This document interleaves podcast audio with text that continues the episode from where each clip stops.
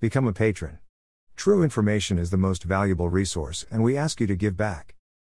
Der Womaglik Vergiftate russische Kritiker Alexej Nawalny ist zur medizinischen Behandlung in Berlin eingetroffen. Ein Flug mit dem im Koma Legenden Oppositionellen sei am Samstag gelandet, sagte eine Sprecherin Day 44 Jurgen.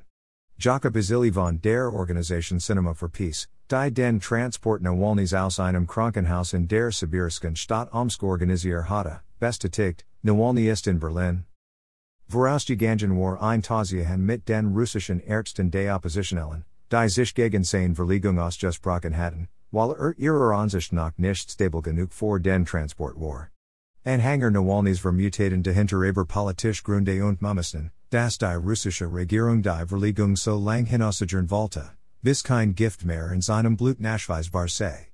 Kreml Sprecher Dmitry Peskov weist das zurück und sagte, es sei eine rein medizinische Entscheidung gewesen.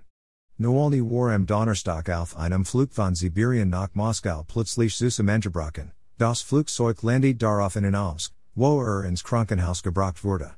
Am Freitag gelangt dann ein Spezialflugzeug mit modernem medizinischen Gerät und deutschen Ärzten nach Omsk, um Nawalny in die Charité zu bringen. Es dauerte aber bis zum frühen Samstagmorgen, bis er dann auch wirklich abliegen konnte.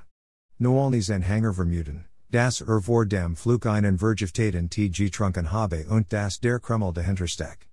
Die russischen Ärzte erklärten hingegen, es gebe keine Belege für eine Vergiftung.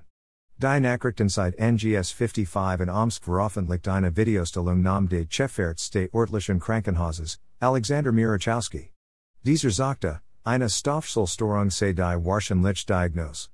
Sie könnte durch einen starken Abfall des Blutzuckers im Flugzeug angestoßen worden sein, was den Verlust Bewusstseins versagt hat, sagte er. Nawalny's Anhänger wiesen diese Theorie zurück. Sie erlauben den Transport von Alexei nicht wegen einer Stoffwechselstörung und eines Abfalls des Blutzuckers. Fragt der Chef von Nawalny's Stiftung für den Kampf gegen Korruption, Iwan Schdanow, auf Twitter. Ach einige Toxikologen zeigten sich skeptisch, wie man so schnell eine Vergiftung auslösen kann.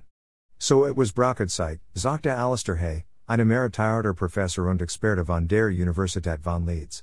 Besonders wenn es eine hochgiftige Substanz sei, wäre diese nur in geringer Konzentration im Blut und deshalb durch Tests nicht so leicht nachweisbar.